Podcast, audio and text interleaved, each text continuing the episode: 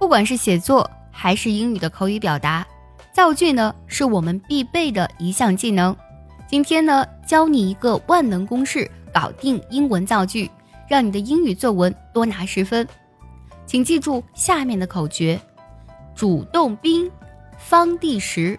什么意思呢？主就是主语，动就是动词，宾就是宾语。也就是说呢，谁做了什么？而方地时呢，分别指的是方式、地点和时间。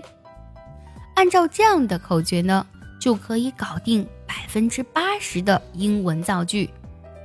我举个例子啊，我们来看这个句子：我昨天一个人在家看电视。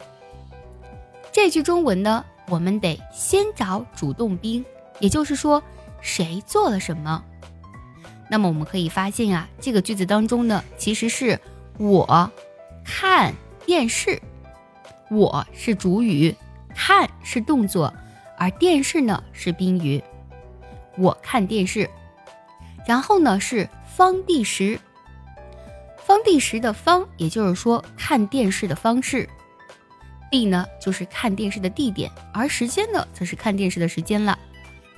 想要专项练习呢，并且和小伙伴们一起在群里打卡学习，可以加入早餐英语的会员课程。你不仅可以参加我的直播，而且呢，只要微信加“早餐英语”四个字的拼音，就可以收到我送你的一份学习大礼包，让你在英语学习的路上呢少走弯路。这个句子当中呢，我们发现方式呢是一个人在看，地点呢是在家里，而时间是在昨天。再把我们刚才所说的这句中文，按照主动宾方第时的公式重新排序一下。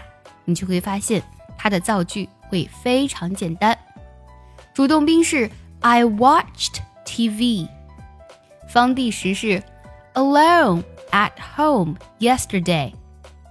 那么这句话呢，就是刚才我们所说的那句中文“我昨天一个人在家看电视”的正确的英文表达。I watched TV alone at home yesterday。那么现在呢，请结合今天所学，我们再来造两个句子。第一个是我明天一个人在家做作业。第二个句子，我妈妈明天一个人在家做家务。